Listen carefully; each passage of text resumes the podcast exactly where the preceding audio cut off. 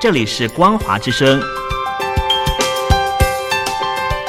听众朋友，从现在开始，请您一起来关心最近发生的新闻事件。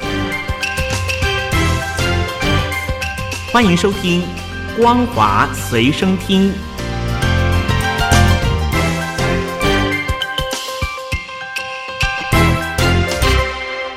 大陆听众朋友您好，欢迎您收听这节《光华随身听》，我是东山林，来关心黑龙江的齐齐哈尔发生一起令人悲伤的事件。一间中学的体育馆在二十三号突然之间屋顶崩塌，根据官方媒体的报道，确实有十一个人死亡。初步调查发现，事发的时候，体育馆的上方屋顶竟然是违规堆放了大量的珍珠岩的建材，加上连日好雨，建材吸水增重，导致于屋顶不堪负荷倒塌。事发的时候，齐齐哈尔市的第三十四中学初中部的女子排球队正在进行演练，当时有十九名学生都在这体育馆里面，四个人自行脱困，十五个人受困，最终有十一个人不幸身亡。事发之后，很多家长赶到医院想了解自己小孩的情况，没有想到遭到公安的多番阻挠，不让他们了解小孩到底是生是死。学校老师告诉他们，因为更上级的领导没有给予任何最新的指示，所以他们不能够接近自己的小孩。来自于黑龙江的听友陈静为我们发来最新的语音：所有的孩子都灰头土脸的，或者满脸是土，是灰是血。我说你让我认一下。没准就，没没准就不是我孩子。齐齐哈尔在干什么？龙沙区在干什么？这里边有这么多教育局的、政府的。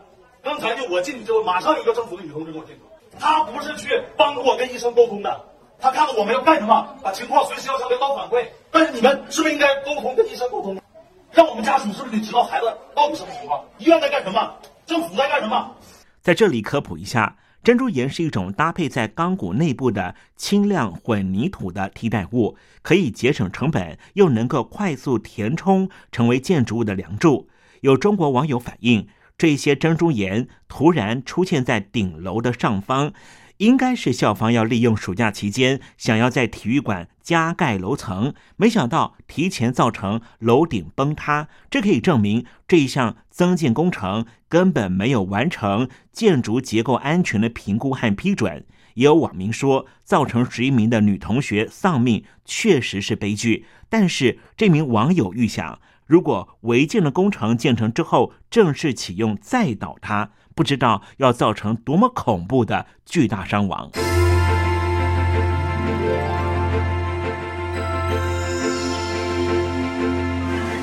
继续来关注的是中国大陆的外交部部长秦刚，到底人跑到哪里去了？这个礼拜二，十四届中国全国人大常委会第四次会议作出决定，免除秦刚兼任的外交部部长职务，任命中共中央外事办主任王毅成为外交部部长。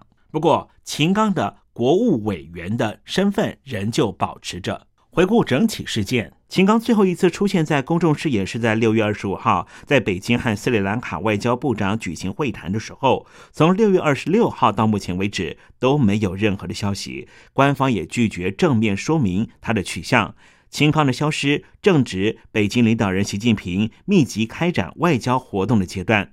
根据香港南华早报的报道，美国和中国的关系最重要的突破口就是今年十一月份亚太经济合作会议在美国举行。美国总统拜登能不能够和中国的领导人习近平在美国见面呢？其实这有赖于未来这三个月的时间，北京和华盛顿双方如何磋商习近平和拜登的行程。而现在外界传言是，外交部部长秦刚非常可能是因为陷入了。国家安全的泄密罪嫌，这是因为香港的凤凰卫视主持人傅小田被卷入秦刚事件中，在微博上面，大陆网友持续讨论傅小田的间谍传闻。傅小田的个人微博停留在四月十一号，已经有三个多月都没有更新了。在微博上面，有网友就说，间谍传闻是非常有可能的。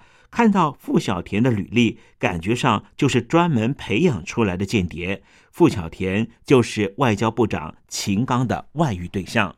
傅小田他有多有钱？他在洛杉矶有一个豪宅，这个豪宅价值一千五百万美元，堪比薄熙来主要罪证在欧洲南部的房子。傅小田的豪宅属于海景第一排，拥有八个卧室、十个卫浴，占地面积达到一千一百平方米。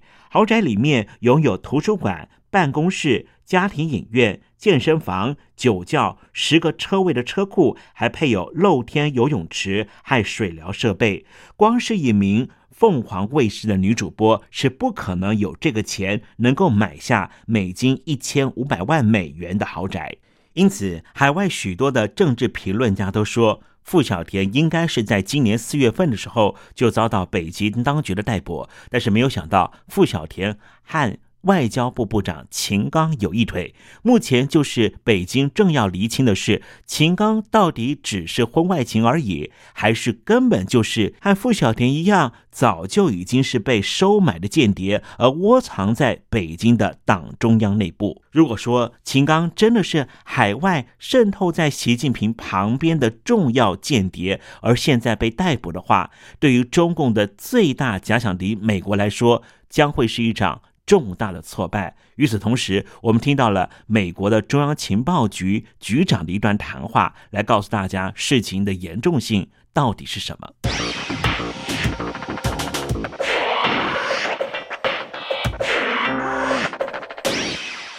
众所皆知，秦刚是在两年前，二零二一年七月二十八号，在中美关系处于建交以来最低谷的时候，被任命成为中共驻美大使。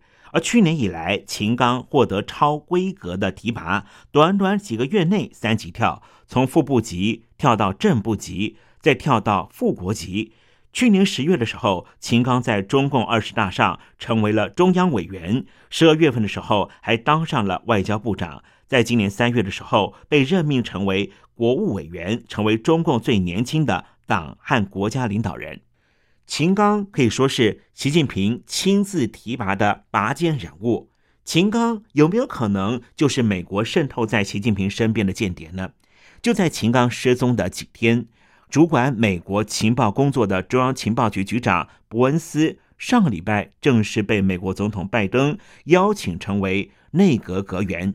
因为拜登指出，过去这段时间，伯恩斯对俄罗斯和中国的情报工作。非常的成功，因此让他参加内阁会议，将和国务卿、国防部部长和国家情报总监同席，地位不可小觑。主管情报工作的伯恩斯在礼拜一的时候，突然公布了一份公开声明，非常意外，非常离奇。他说，十多年来，美国在中国招募的情报网，因为中情局的一名中国人员的背叛。整个秘密通讯系统被中共破解，酿成毁灭性的灾难。目前正在努力的重建。在秦刚出事的时候，伯恩斯突然有这样的公开发言，是不是在向北京公开这样的讯息？就是美方在中国情报系统已经遭受到中共极大的打击，是否能够在秦刚这件案子上面？重重举起，轻轻放下。北京中南海的北戴河会议正要展开，而在上个礼拜，中共的全军党的建设会议也已经举行落幕。有分析认为，中共军报公开承认，中国共产党对军队还没有实现绝对的领导，这说明了。解放军内部确实发生了非常严重的问题，同时，习近平恐怕还没办法全面的掌控中共的军队。前中共解放军海军中将姚成就说：“现在解放军的部队内部有很多问题，正在全军进行保密大检查。传闻的火箭军泄密事件之后，军以上的单位机关都在做保密大检查。”此外，空军战略支援部队、海军南部及东部战区这些军官们都展现出畏战的情绪，只是火箭军首当其冲，表现的比较突出，才会出现问题。这也就是为什么今年六月份的时候，中共中央军委的政治工作部特别要求军官不断的净化社交圈、生活圈和朋友圈的主要原因。以上新闻由东山林编辑播报，感谢您的收听。